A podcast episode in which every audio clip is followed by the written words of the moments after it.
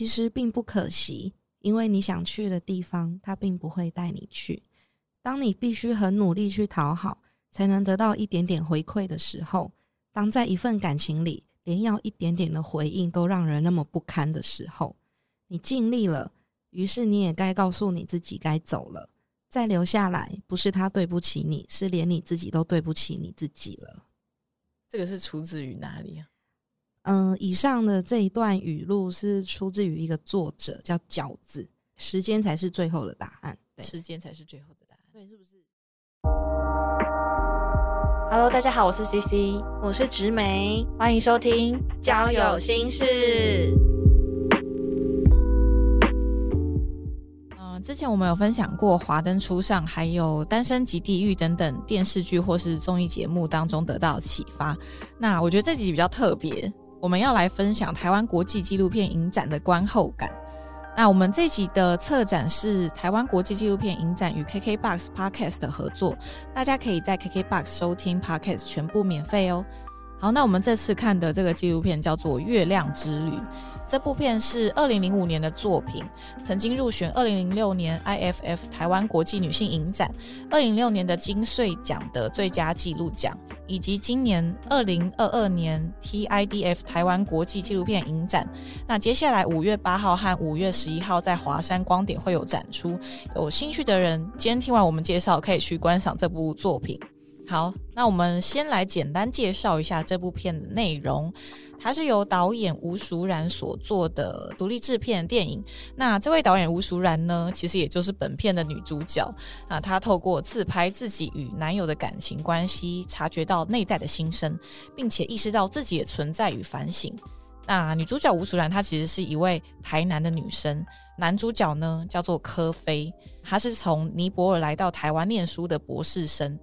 影片一开始呢，我们就看到他们在恋爱当中的一些点点滴滴哦，感觉说，哎、他们好像很亲密的样子，而且他们也一起到过女方的家里见过家长，就感觉好像是一段蛮认真的关系。后来，熟然就决定跟随科菲回到尼泊尔。在尼泊尔这段旅程的期间呢，科菲带着熟然回到自己的家中。那一般我们带异性回家，其实应该都会跟好好跟父母介绍一下，说，诶，呃，身边这位是蛮重要的伴侣，就是诶，他是我的女朋友，他是我的男朋友。但是科菲竟然对他的亲友介绍吴淑然只是他的朋友。那科菲的解释，我们待会再讲。总之就是在经过这一次介绍这个伴侣的事件之后呢，科菲他就开始做出一连串让熟然无法理解又伤心的举动。那熟然也逐渐看清这个人这段关系，并且重新找回自己。其实这部片它主要讲述的是女性在爱情关系中的变化。那熟然也把这个整个过程非常清楚的记录下来。好，我们先来讲讲，就是看完这部片之后的心得。子美，你好像有你第一个反应就是你看完这个，然后你有什么样的感觉？嗨，大家，我今天有来哦。我刚刚听故事听得太入迷，没有讲话。如何如何？应该说，我还没看完哦，的时候，嗯，我就觉得科菲是个渣男。哦，你觉得科菲是渣男？对，刚刚就是 C C 有提到，就是当科菲要介绍熟然给自己家人的时候，嗯，他就不是用女朋友或者是伴侣这样的称呼，他就是很直接的说：“哦，他就是朋友啊。”这样，然后嗯我就会觉得，到底是哪个女生朋友会愿意从台湾随着你飞回完全不认识的尼泊尔？对，而且那个尼泊尔还是算是比较落后淳的朴的那一种，不是城市郊区乡下这样子。到底谁？你你不是有觉得就是这个女生非常的受委屈的？因为在片里面就是有她，我不知道是她的国家原因，还是她的家庭背景的教育原因，还是她个人的自我意识就是这样。嗯，他总是在做一些好像没有顾及到这个女主角舒然感受的事情。嗯嗯他想做什么就做什么，嗯包括就是回到刚刚说介绍伴侣这件事情，嗯淑然问他说：“诶，那你要怎么介绍我是谁呢？”嗯然后科菲就非常轻松的说：“当然说你是我的朋友啊，我想要让你用我的朋友的身份来认识我的家人。嗯嗯嗯，那假设我的家人喜欢你，那就是你厉害，你可以博得我家人的喜欢，嗯，而不是用你是我女朋友这个身份去接近我的家人。哇，我第一次听到有这种有这种说法，真的是诶、我真的这辈子没有听过大开眼界不界。负责任的言语，是因为国情文化的不同嘛？我也没办法理解。然后我就想说，耶，公杀会对啊，对。然后当下柯飞这样回答的时候，因为当时也有录影，因为其实除了熟然自己拍摄以外，还有另外一个摄影师有一起记录嗯这个故事。嗯那另外一个摄影师就访问熟然说：“诶，你听到柯飞这样讲，的感觉是什么？”嗯当下的熟然其实是很故作轻松的说：“OK 啊，朋友就朋友啊，我觉得这样很好啊，没有什么委屈的啦。可是其实当下熟然是很压抑自己的，但熟然在事后回想才发现，他根本就非常在乎，嗯他也没办法接受这样子的科菲的介绍给家人的模式。嗯嗯对，那我一直到看完，我觉得整部片都在于科菲一直不断的伤害熟然，就算他们中间有争吵、有沟通，可是科菲完全就是以自己想做的事情为优先。嗯那熟然一次又一次的，就是从一开始的压抑自己的感觉，否认自己的感觉，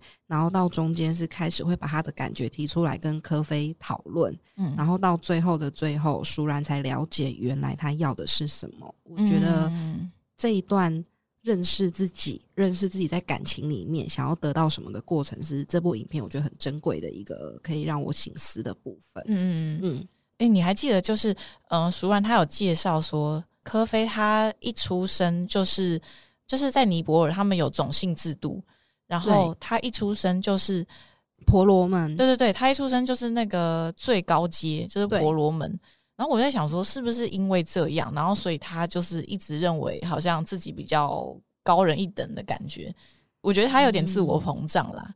然后他然后他又他又来到台湾念了博士回去，他又觉得说，哦，他现在自己就是已经很很厉害了。嗯，然后他要回来帮助他的家乡什么的哦，他好像有一些他的使命要去做，可是他好像完全没有把熟然放在他的人生计划里面。对啊对，然后我就觉得，嗯，他既然有这些计划，那他为什么不跟他心爱的人一起讨论？对嗯，而且他讲的他的计划、他的决定都是只有他一个人的，嗯，就是完全没有跟舒然讨论，或是就像 C C 刚讲的，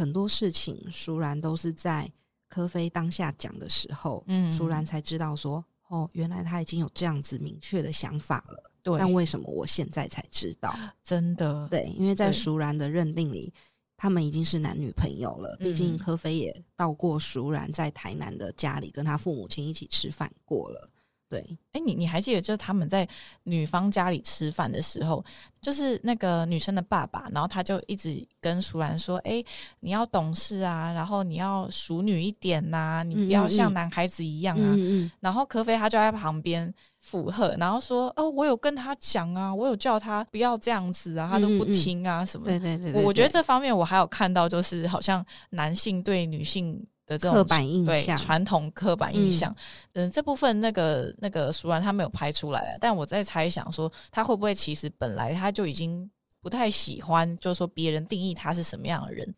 他可能有一点意识到，但是他并没有完全的抓住说这个东西其实会让我不开心。也有可能熟然是觉得别人想要他成为什么样的人，嗯嗯嗯，那他尽可能的去满足别人的要求，嗯那他可能就会得到大家的喜爱。嗯像在家里，可能爸爸就会比较疼爱他，然后或者是跟科菲在一起的时候，科菲也会比较注意他哦或喜爱他，也有可能。嗯嗯嗯对嗯嗯，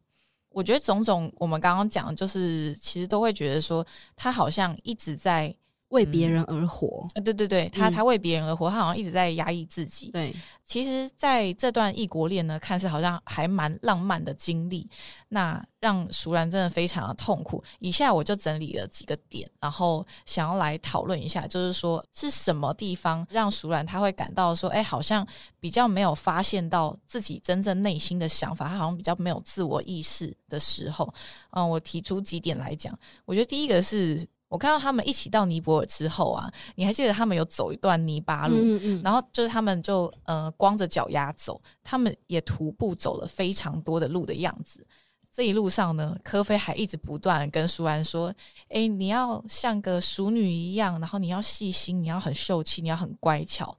但是当下舒然他还是没有意识到说：“哎，这对自己来说非常的辛苦。”他他是有说，就是拍摄的那个人，他有问舒然说：“哎，你刚刚走这段路，那你的感觉是什么？”然后。然后数完，他就说：“哦，就跟我来到尼泊尔的心情一样，很坎坷。那他可能只是觉得辛苦而已，但是他也觉得说，我愿意为了爱情再冒险看看。他当时还没有意识到说，哎，其实自己已经很辛苦了这件事情。嗯，然后后来第二点是，呃，在一起到科菲家之前，他们有一段。”应该是在 hotel 的一段对话吧，那一段拍的还蛮长，也是蛮重要的一个转捩点。在这边，科菲他就开始讲述他自己的价值观，然后他就说什么：“哦，我相信业力呀，我相信轮回因果关系。你现在做了什么事情，在将来都会得到回报。那你现在得到的东西，也是因为你上辈子所做造成的。然后他就是要熟然相信，并且照做自己的价值观。”然后蜀然他就有在影片上面写下一段字，他就说：“不知道从什么时候开始，我开始以你的意见为优先考量。”嗯，我觉得科菲会讲他的价值观啊，什么轮回因果，我想大部分就是跟他种姓制度是婆罗门，嗯，是最高的那个阶级，绝对有关脱不掉的关系。科菲可能也很以他自己这样子的身份为荣，可是他没有想到舒兰是来自台湾，台湾并没有这样子的文化背景，对，台湾大家都是平等的。可是科菲就从这个时候开始，除了就是熟兰他。都以科菲的意见为优先考量的时候，我们之后就发现，原来科菲是一个会把自己的观念强注在、加注在对方伴侣身上的样子，而完全不会去呃了解伴侣的想法、他的感受或者是讨论，就是认为因为我是这样，所以你就要跟着我这样，没得商量。对啊，我觉得这部分真的是让人看到会感觉蛮。有点蛮气愤的，有点气愤，有点有点心痛，而且还没有回到科菲家哦。对对对，之前在这一段路的时候就发生了这样子的事情。对，然后接下来科菲他就开始说，呃，就是他要带熟兰去回回他家嘛，父母对对对，然后他就会说，他就说，哦，我会跟父母介绍说，你只是我的朋友，什么 as a friend，他就说 friend。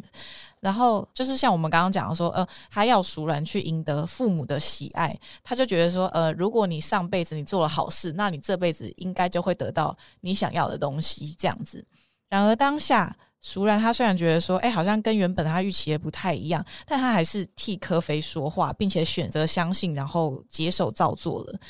呃，那个时候我看到就是熟然，他好像觉得说，诶，为什么科菲他都一直都能够很自在的表达自己，就连这种话他也可以很轻易的说出口。可是为什么熟然他其实感到有一点生气，但是他又说不上来为什么，他也说不出个所以然，就是自己要什么。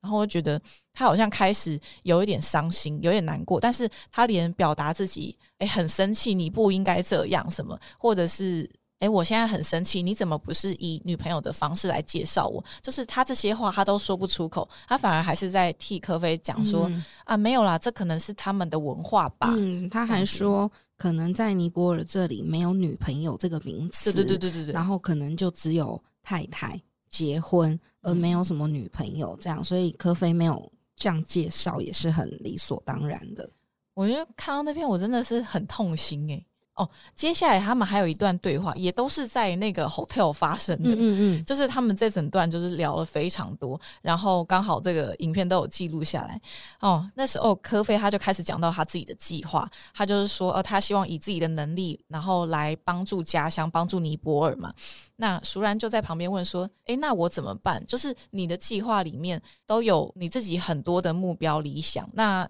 那我呢？我听不到我在哪里。科菲就说：“你必须以我的快乐为快乐。”哇，我这我这边我真的超生气，把我的刀拿来，我要射去尼泊尔。什么叫做你必须以我的快乐为快乐？然后熟然他就他就半开玩笑，因为毕竟有那个摄影机在拍，他可能就是也觉得很尴尬，不好意思。然后他就说：“哦，那我的快乐在哪里？”然后科菲就说。你的快乐就是我的快乐，我的快乐就是你的快乐。又又尼泊尔是 rap，他就开始就是这种什么打枪的这种对轮回，就是当然有时候我们可能会讲一些浪漫的情话，嗯，你的快乐就是我的快乐还是什么？可是你在当下就会很明显的发觉说，哦，没有诶，科菲他完全就是我快乐就好，你就跟着我就对了。对，嗯，那所以干嘛？舒安他不是一个人吗？他就是为什么他就应该要跟着你呢？这样子，嗯不管是谁，今天就算不是熟人也好，不是女朋友也好，只是一个普通朋友，或者是父母、兄弟姐妹，嗯每一个人都应该有自己要的快乐，而不是所谓的跟着科菲快乐。嗯，对，就是从这边就就可以感觉到科菲完全不尊重人，嗯，甚至这位女生还是为了他飞到尼泊尔的一个女生。对啊。然后后来他们就坐了一个小飞机，然后飞到科菲的家中。那时候他们下飞机的时候，舒然他他就是整个就哭了，然后因为他很害怕，他好像很害怕坐那坐那个小飞机。嗯，我有坐过小飞机，好像从花莲飞到台北吧，很晃吧？就超抖，嗯超级晃，超级抖的，所以可想而知，就是可能尼泊尔那边 maybe 他那个飞机的器材也比较落后一点，所以舒然他非常害怕，就整个身体很不舒服。那时候一下飞机，影片当中第一个看到的是，哎，科菲很开心的跟小朋友打招呼，嗯哎、怎么样？但是旁边熟人他就自己拿着自己的行李，然后自己在那边擦泪，然后很嗯辛苦这样子。就科菲完全没有去照顾他这样子。当下熟人他要自己勉强下来，因为只因为我就要见到你的家人了，他这样子写到，嗯，我就觉得啊，天哪，有必要这样子吗？可能他他想说没关系，我撑过这一段路，那接下来我们就能够幸福了。他在科菲跟他说：“我的快乐就是你的快乐”之后，还能再勉强自己用比较好一点的身心的状态嗯去面对科菲的家人，嗯我觉得太了不起了。其实我看到这里的时候，我就有一点生气，除了对科菲的生气以外，我也生气熟然为什么要虐待他自己。哦一方面是生气，一方面是心疼。嗯你到底知不知道你正在走往什么样的路？你嗯。身边的这个男人真的是你要的男人吗？到这边影片刚好一半，嗯嗯，然后难道你在影片的前半段，科菲讲了这么多不尊重你的话、不顾你的感受的话，非常荒谬的自我意识过剩对对对，的这种言行举止的时候，嗯。你怎么还没有看清楚呢？嗯你还在强忍着自己身体不舒服，对只是为了见他的家人，而他的家人只会认为你只是他所谓的朋友，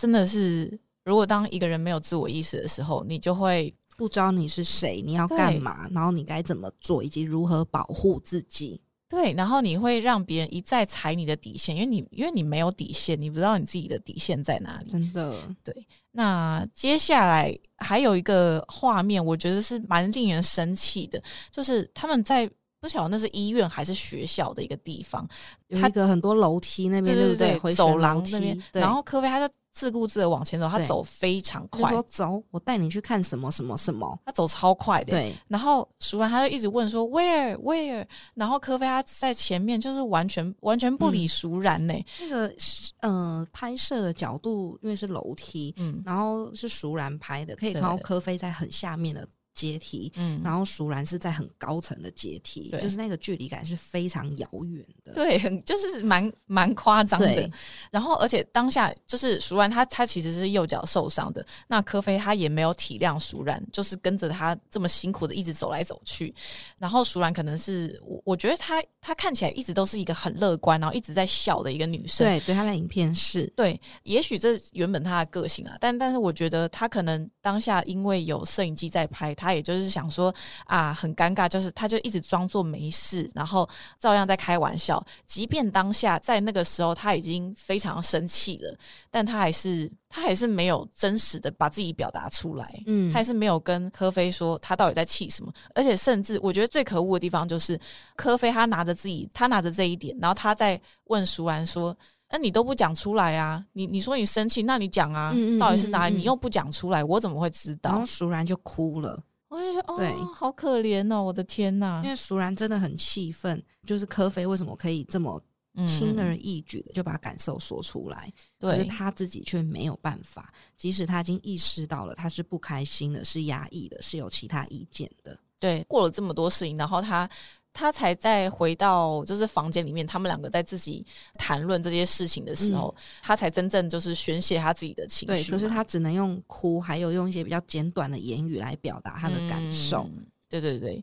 那不知道大家有没有发现，刚刚我们上述讲到这些事件，其实有一个共同点，那就是当下没有自我意识的时候，这件事情有多可怕。我自己以前啊，我我想分享一下，就是我自己以前曾经有有过一些没有自我意识的案例，例如。在我还不知道自己要找什么对象之前，我就会想说，我也喜欢这个人，那这个人也喜欢我，那我们就可以在一起。然后，那我们在一起之后，理所当然应该就是要结婚生子吧？就是我想的一切都是社会带给我的价值观，我没有真正自己去思考，说我真的想要跟这个人结婚吗？他真的是那个人吗？记得以前某一任前男友，然后我看着他，他在睡觉，我看着他，我都会想说，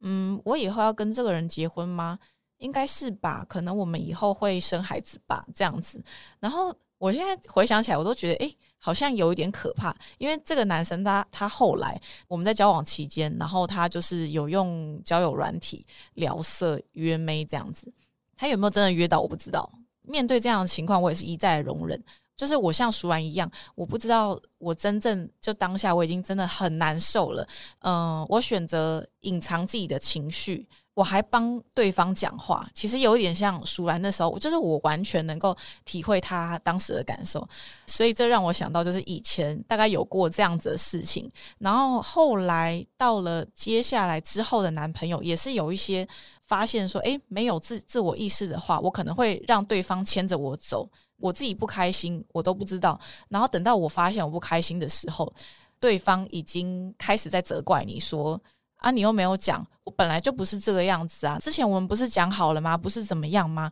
但你最后你才发现说，啊，没有，其实其实自己根本就没有办法接受。然后我就是发现了这一连串事情之后呢，我就觉得说，哦，天哪，我真的受够了。大概在差不多两三年前吧，我就想要让自己快乐一点，想要找到真正适合我的人，所以我才开始做了一些练习，一些改变。